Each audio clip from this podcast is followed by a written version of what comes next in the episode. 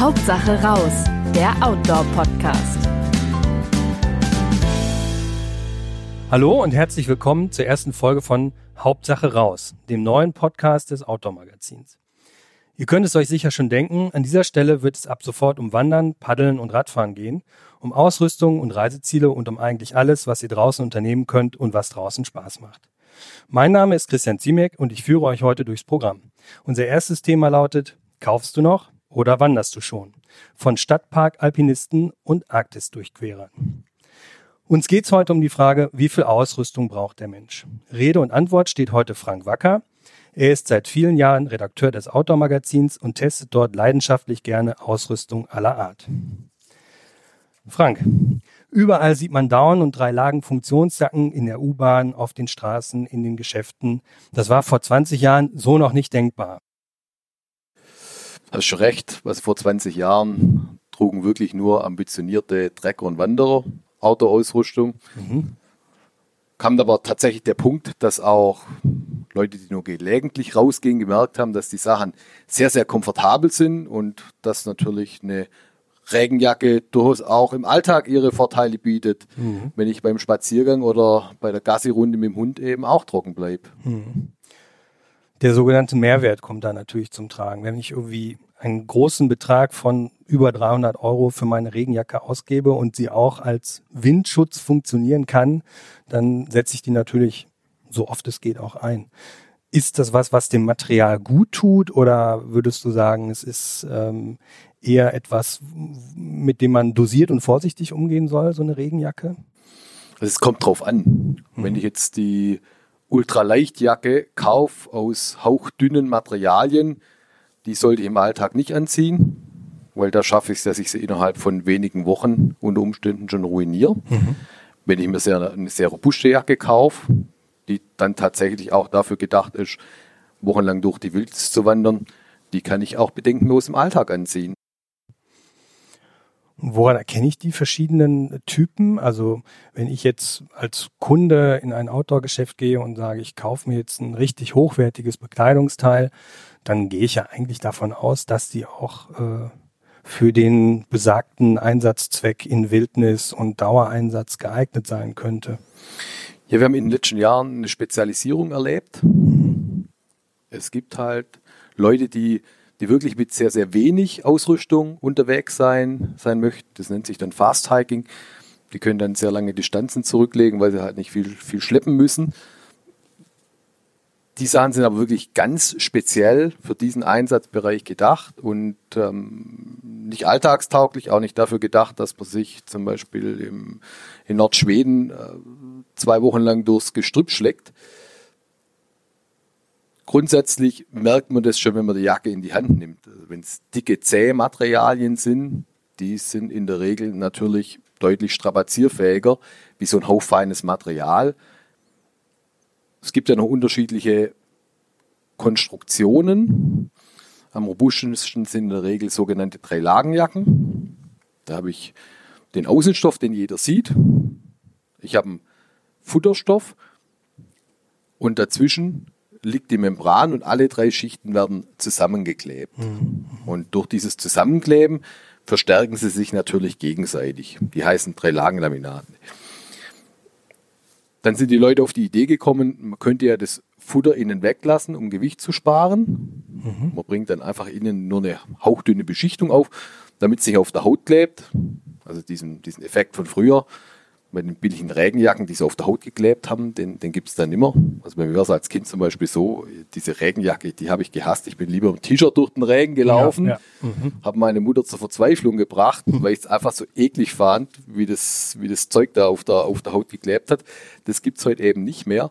Aber diese zwei Lagen, zweieinhalb Lagenjacken, die sind wirklich nur dafür gedacht, dass man sie im im Rucksack hat und wenn es dann doch mal überraschend regnet, dass ich sie dann aus, ausziehe. Vorteil ist als kleine Packmaß, geringes Gewicht, die fallen einfach nicht zur Last, wenn man sie, wenn man sie mitnimmt. Und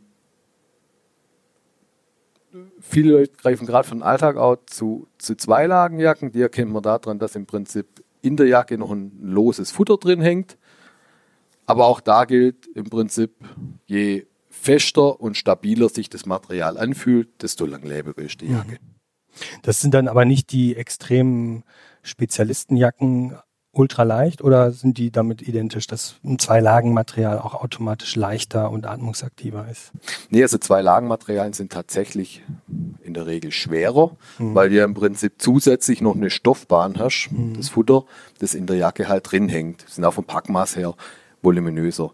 Viele Leute greifen halt zu zwei Lagenjacken, weil sich durch das Futter noch mehr nach Jacke anfühlt, als die drei Lagenjacken, die halt wirklich mehr aus dem Expeditionsbereich und ambitionierten Treckenbereich kommen. Aber grundsätzlich, also ob man sich jetzt für, den, für eine Zweilagenjacke oder für eine Dreilagenjacke entscheidet, da spricht überhaupt nichts dagegen. Ich würde grundsätzlich empfehlen, einmal sich im, im Fachhandel beraten zu lassen und, und natürlich sich an unseren Tests zu orientieren. Das hört sich jetzt zwar nach Eigenwerbung an, aber es ist tatsächlich so, man erkennt es oft nicht auf den ersten Blick, ob die wie robust die Jacke ist, was wir halt testen. Man erkennt auch nicht, ob die wirklich langfristig Regen abhält, weil das Problem ist, die Materialien sind zwar in der Regel dicht, aber die Kunst, die besteht halt darin, dass du die unterschiedlichen Materialbahnen so zusammennähst, dass es dann auch, auch dicht hält. Und das ist oft das Problem, dass über Reißverschlüsse Wasser reinläuft, äh, von der, von der Kapuze das Wasser reinläuft. Ich habe vor, vor einem Jahr war ich auf einer Testtour, da war es dann nach zwei Stunden so, dass meine äh,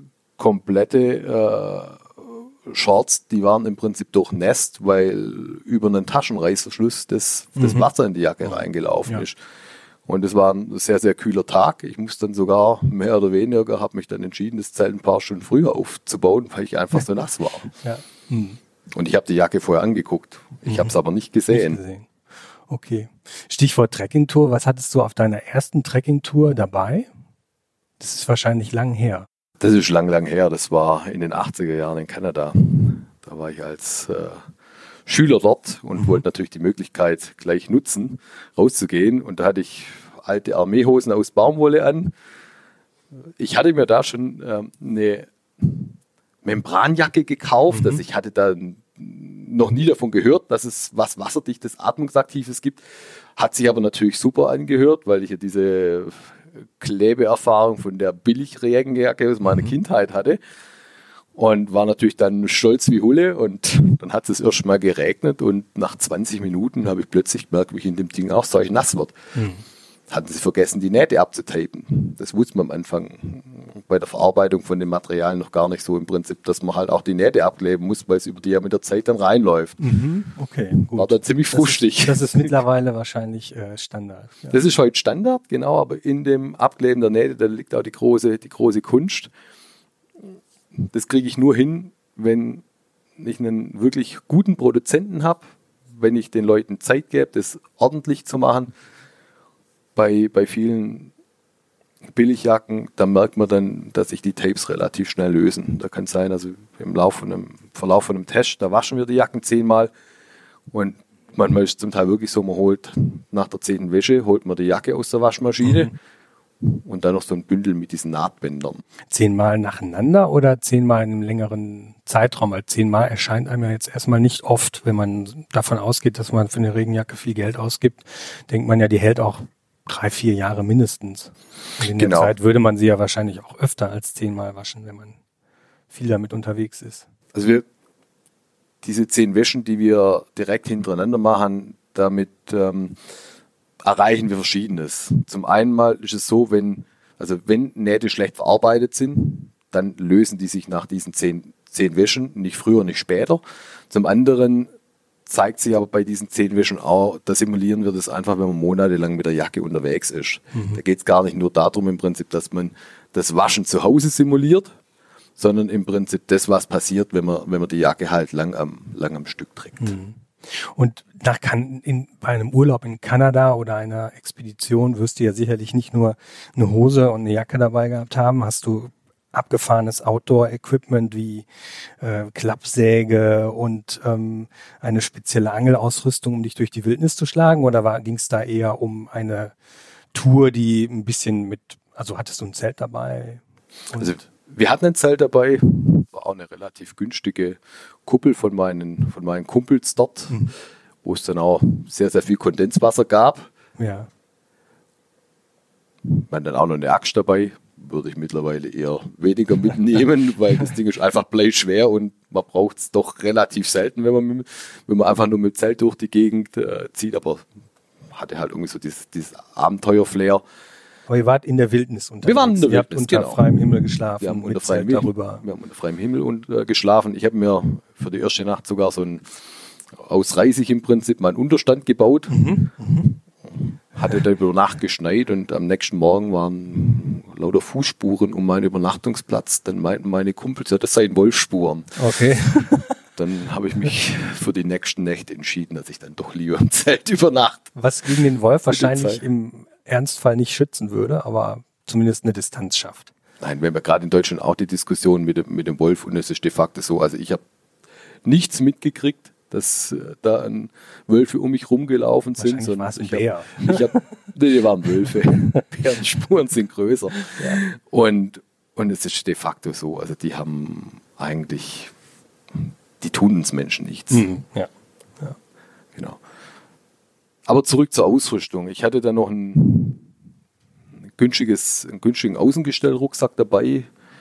Und ja, das war echt, echt mischt, weil der hat überall mhm. gedrückt, wehgetan. Und da habe ich gedacht, also das kann es eigentlich, das kann es eigentlich nicht sein. Und das war auch so ein, so ein Funke, wo ich dann gemerkt habe, ich will was Besseres. Und dann haben wir auf die Suche nach einem besseren Rucksack gemacht. Mhm das war ein Riesenunterschied. Und dann dachte ich, ja, aber vielleicht geht ja noch mehr. Und war dann tatsächlich so, dass im Prinzip mit dem nächsten Schritt äh, der Tragekomfort noch besser wurde. Und das merke ich die ganze Zeit beim Testen, dass doch immer wieder noch was, noch was geht. geht und immer noch was. Mhm. Das mit besserer Ausrüstung, das Draußensein, einfach noch mehr Spaß macht. Hm. Was würdest du jetzt sagen, zurück zum Stadtpark Alpinisten, den man ja so ein bisschen vorm inneren Auge auch sieht. Wie würdest du den anziehen? Der hat eine Regenjacke an, einen äh, Rucksack. Welcher Größe bräuchte man, wenn man jetzt sagt, ich möchte eine Tagestour in den Alpen machen? Wie viel, wie viel Rucksack brauche ich da? Also für eine Tagestour reicht in der Regel ein 30-Liter-Modell. Mhm. Da kriege ich alles unter, was ich, was ich brauche. Angefangen vom Vesper, mhm. Trinken, Regenjacke, vielleicht noch Regenhose und ein, ein leichtes Vlies oder eine leichte Downjacke als Isolationsschutz, Erste-Hilfe-Set. Und die müssen, auch gar, die müssen auch gar nicht so teuer sein. Also da merken wir immer wieder, dass, es, dass wir zum Teil auch Modelle für, für 60, 70 Euro haben, die schon mhm. ganz, ganz hervorragend funktionieren. Bei mir klingelt immer automatisch das Schweizer Taschenmesser oder ein Leatherman-Tool dann an und ich denke mir, braucht man das eigentlich wirklich oder braucht man es nur dann, wenn man es nicht dabei hat?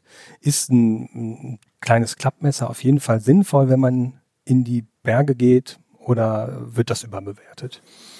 Also Schweizer Messer nehme ich auf jede Tour mit, mhm.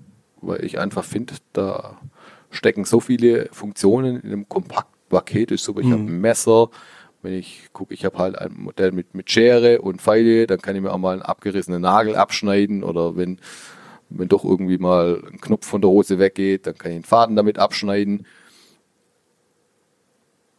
Hm.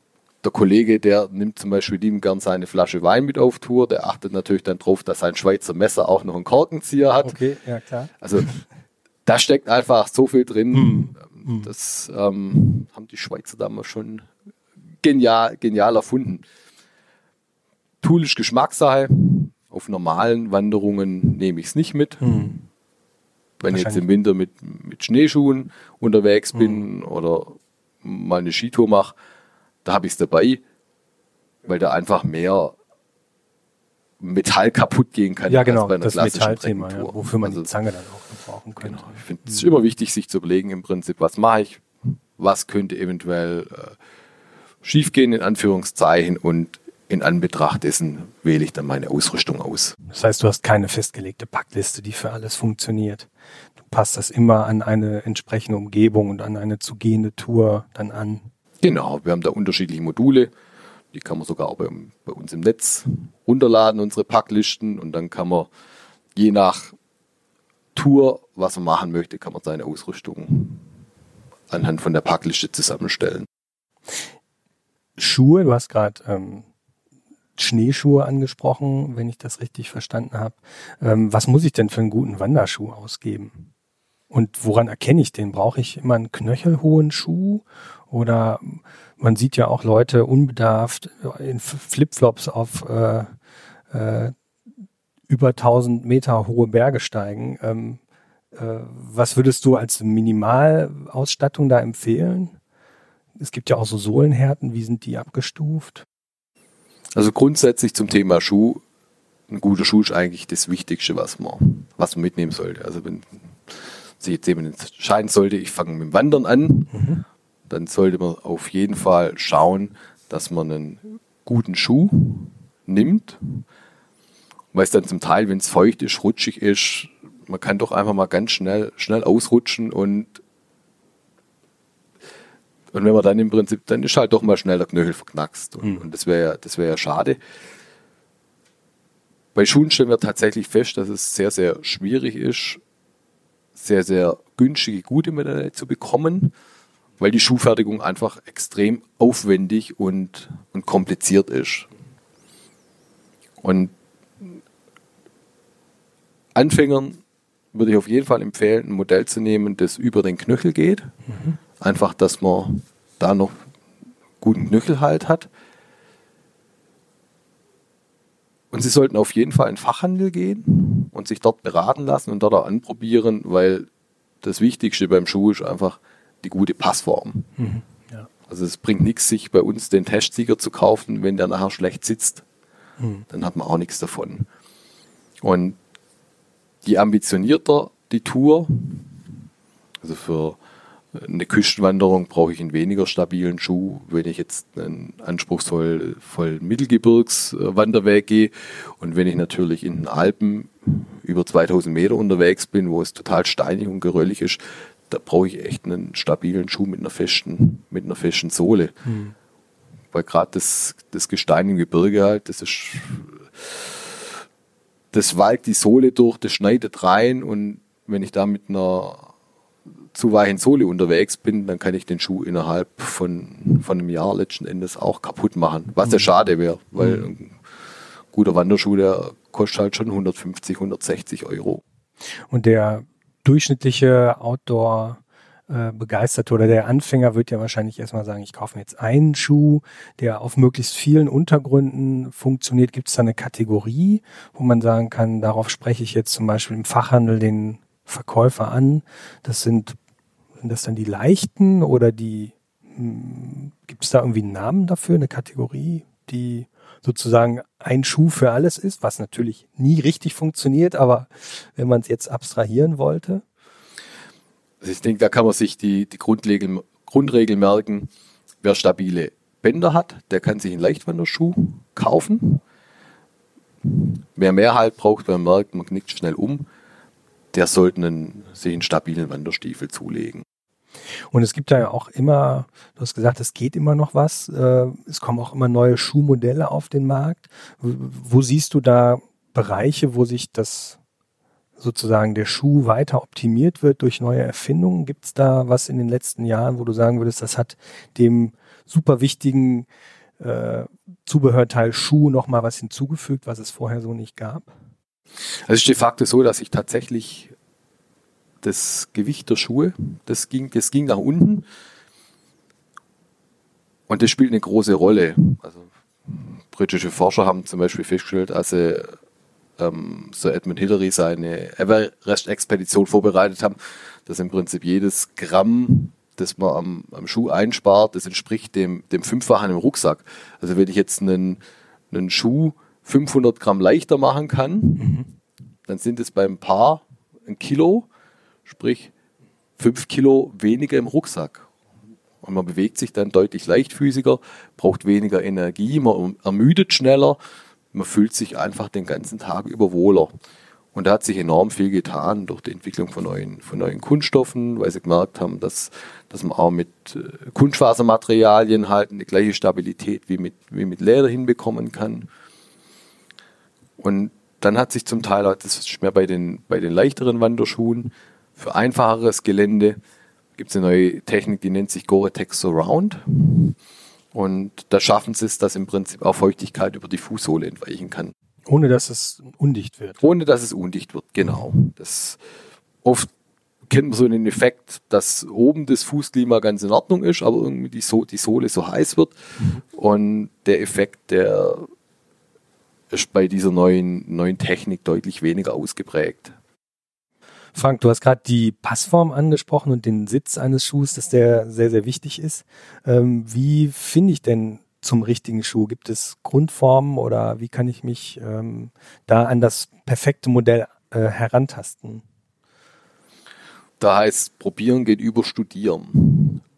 Man merkt wirklich nur, ob ein Schuh passt oder nicht, wenn man ihn anzieht und damit rumläuft. Und mein Tipp ist auch zum Beispiel ruhig mal zwei Größen zu probieren, die recht nah beieinander liegen. Also wenn ich das Schuhgröße 45 habe, dann ruhig auch mal im Prinzip den Schuh eine halbe Nummer kleiner probieren oder eine halbe Nummer größer.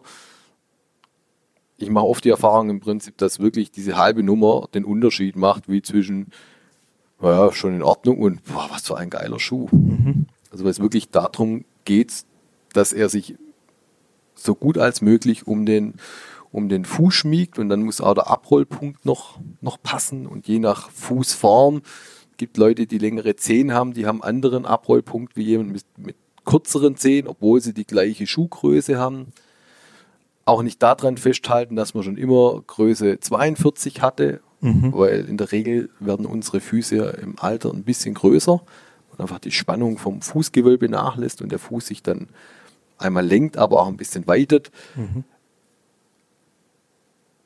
Und wenn der Verkäufer behauptet, das ist normal, dass sich die Ferse im Schuh bewegt, das ist totaler Quatsch. Wenn man einen Schuh findet, der mhm. gut passt, dann bewegt die sich nicht. Und dann würde ich empfehlen, also wenn man dann das Gefühl hat, man hat einen Schuh gefunden, der jetzt wirklich gut sitzt, dann mindestens so 10 Minuten, 10 Minuten 15 Minuten damit im Laden rumlaufen, Treppen steigen, auf die Zehen stehen, ja. abrupt mal schnell laufen, dann abrupt zum Stehen kommen, man vorne, vorne anstößt. Manchmal gibt es auch so eine schiefe Ebene, die man runterlaufen mhm. kann. Mhm. Und dann ruhig auch nochmal den Schuh nachschnüren. Ja. Weil am Anfang schnürt man ihn und wenn man dann anfängt, sich zu bewegen, alles warm wird, geschmeidig wird, dann kann man durch das Nachschnüren den einfach noch, noch, noch mal schöner um den Fuß legen. Weil sich das Material setzt durch die Bewegung oder? Das ist meine Vermutung. Es gibt da keine äh, ja. wissenschaftlichen Forschungen. Ja. Ist aber spürbar. Und mhm. das ist grundsätzlich auch, also ich mache das auf jeder Tour. Mhm. Nach zehn Minuten, Viertelstunde mhm. halte ich an und schnüre den Schuh nochmal neu. Und bei jedem Modell merke ich richtig, wie mal ein paar Millimeter gehen und wie der Schuh dann noch besser sitzt. Und ein Rutschen im Schuh, also wenn der Fuß im Schuh rutscht, das wäre dann sozusagen ein Ausschlusskriterium. Genau. Der, das ist so das, worauf man am, was einfach das Wichtigste ist und genau, zu weicher schafft oder zum Teil oder zu viel Volumen. Mhm. Manchmal ist auch das Problem, dass ich einfach, wenn ich jetzt zum Beispiel einen, einen sehr hohen Spann habe und der Schuh hat eher wenig Volumen, dann kann ich mit der Schnürung gar nicht so viel Druck aufbauen, dass ich den Schuh richtig um den Fuß legen kann, weil die Schnürsenkel sofort von oben auf den Schuh drücken. Aber das merke ich beim Anprobieren. Aber deshalb wirklich anprobieren und nicht nur ein Modell, sondern mehrere Modelle und nicht nur eine Größe, sondern mehrere Größen diese Unterschiede, die wird jeder spüren. Und dann kann man sich für das Modell entscheiden, mit dem man sich am wohlsten fühlt. Stichwort Zehenfreiheit noch oder Zehenspielraum. Es gibt ja so für den normalen Schuhkauf, also für den Stadt- und Alltagsschuh, so die Regel, ein Daumenbreit sollte Platz sein. Ich habe mal gehört, man sollte bei einem Wanderschuh anderthalb Daumen äh, Platz lassen, da man, wenn man bergab geht, der Fuß mehr nach vorne rutscht. Ist das richtig oder würdest du sagen, das ist eher eine Legende und ähm, da gibt es eine bessere Möglichkeit, sich ranzutasten. Also ich finde die Regel mit dem, mit dem Daumen, die finde ich sehr gut. Mehr ist immer dann auch das Problem, Und das, wenn dann der Schuh so weit über den, über den Fuß rausragt, dann fühlt man sich unsicher. Hängt aber auch ein bisschen vom Modell ab. Mhm. Also ich habe Modelle, da habe ich ein bisschen weniger Platz, andere wieder mehr. Das merkt man aber eben auch beim Probieren. Also wenn ich jetzt einen mhm. Schuh im Laden anhab und ich merke, dass ich auch bei einem abrupten Stopp oder bei dem Gehen auf der schiefen Ebene vorne nicht anstoße, weil der Fuß so gut gestützt wird und fixiert ist, dann muss ich den nicht größer nehmen, wenn, sich, wenn er sauber abrollt. Und wenn ich jetzt als Kunde den Schuh mindestens eine Viertelstunde oder 20 Minuten ausprobieren soll und dann nach fünf Modellen so langsam die Verkäufer nervös werden, würdest du aber sagen, das müssen die aushalten, weil schließlich geht es darum, dass ich das wichtigste Tool für meine Ausrüstung oder das wichtigste Zubehörteil für meine Ausrüstung brauche. Genau, das müssen sie aushalten. Es gibt nichts okay. Unangenehmeres, wenn man dann Blasen hat oder wenn der, wenn der Schuh drückt und scheuert. Ich kann Beispiel von meiner Frau erzäh erzählen. Die hat sehr kleine Füße und hatte immer das Problem, gute Schuhe zu bekommen. Da hieß dann im Laden, Größe haben wir nicht da, wir können bestellen, muss sie aber nehmen. Und sie war dann ganz glücklich, dass sie mal einen Wanderschuh hatte. Dann haben wir uns kennengelernt. Und ich habe dann für den ersten Schuhtest ihr einfach mal zehn Paar Schuhe in ihrer Größe mitbestellt. Und davor war es so, dass sie mit ihren Wanderschuhen, ich konnte mit ihr keine schwierigen Wege gehen, weil sie sich so unsicher gefühlt hat. Und dann gab es zwei Modelle in dem Test, die haben mir richtig gut gepasst. Die ist Sachen gegangen in den Bergen, die ist rumgehüpft wie eine Gemse. Ich habe echt gedacht, das war geil, das, das gibt's nicht. Das war ausgesetztes Gelände, da hätte sie sich vorher nie reingetraut, einfach weil sie gemerkt hat, sie hat, sie hat die Kontrolle und rutscht nicht, ja. rutscht nicht im Schuh umher. Und das kann wahrscheinlich auch ausschlaggebend sein, ob man generell zum zum Wandern sagt, das macht mir Spaß oder das macht mir keinen Spaß. Weil oft sind es ja auch die kleinen Ausrüstungsteile, die äh, beim Fahrrad ist es vielleicht der Sattel, beim Wandern ist es vielleicht der Schuh, die einem den Spaß an einer Tour geben oder nehmen können. Definitiv. Wir haben das zum Teil bei Tests auch schon gehabt. Da haben die Leute nach zwei, drei Stunden so schlimme Blasen bekommen, mhm. weil der Schuh schlecht gepasst hat, dass sie nicht mehr weiterlaufen konnten diese mit schmerzverzerrtem Gesicht sind die da gestanden. Und Blasen waren jetzt bei mir, bin ich die meiste Zeit verschont worden, bin ich auch sehr, sehr dankbar dafür, weil ich mich tatsächlich an eine Tour erinnern kann. Und da war es dann so, da bin ich, da ich auch so schlimme Blasen gekriegt, da habe ich dann meine Treckensandalen angezogen. Bin mit 30 Kilo auf dem Rücken durch Klapperschlangengebiet mit den Treckensandalen gelaufen, weil ich meine Stiefel nicht mehr anziehen konnte, weil meine Fersen so wehgetan haben. Das ist, äh, ist äh, quasi ein Super-GAU. Stichwort Anekdoten. Was war dein schlimmstes äh, Outdoor-Erlebnis oder dein schlimmster Materialversager? Da gibt es einige. Das mit dem eben erwähnten Schuh zum Beispiel, aber auch, wir waren jetzt gerade letztes Wochenende waren wir beim, beim Testen, dann saßen wir abends da, haben gekocht. Plötzlich steht der Gaskocher in Flammen. Und zwar nicht vorne der Kocher, sondern hinten die Kartusche. Wo wir gedacht haben, oh Mann, ähm, die fliegt uns jetzt gleich, gleich um die Ohren. Was macht man dann? Kollege war so geistesgegenwärtig, dass er es tatsächlich noch auspuschen konnte. Aber er hat auch gemeint, also wenn es im vierten Versuch nicht geklappt hätte, dann hätte er den Kocher aus dem, äh, aus dem Zelt rausgeschmissen. Oder die drei Lagen Jacke drüber gelegt und versucht das Feuer Ja, die wird auch ganz schnell in Flammen aufgehen. Ja. Einer von unseren Testern, der hat mal sein komplettes Zelt abgefackelt, also im zu hohen Gras. Muss man sagen, selber schuld. Mhm. Den Kocher angezündet hat und, und dann Windböe kam und das Gas entzündet hat. Nach fünf Minuten war von seiner Ausrüstung nur noch ein Klümpchen schwarzer Klumpen übrig. Sogar das Zeltgestänge ist geschmolzen und die 5000 Euro teure Kameraausrüstung. Ist geschmolzen? Ja. Oh, ja. Vielen Dank bis hierhin, Frank, für das spannende Gespräch. Das war's für heute erstmal. Wenn eure, wenn euch unsere Podcast-Premiere gefallen hat, dann abonniert uns einfach, um keine der kommenden Folgen zu verpassen. Beim nächsten Mal geht es um Trekking und Abenteuer auf einem der schönsten Treks der Welt. Bis dahin findet ihr unser Outdoor-Magazin gedruckt am Kiosk oder digital unter www.outdoormagazin.com. Natürlich auch bei Facebook und Instagram. Bis dahin, Hauptsache raus.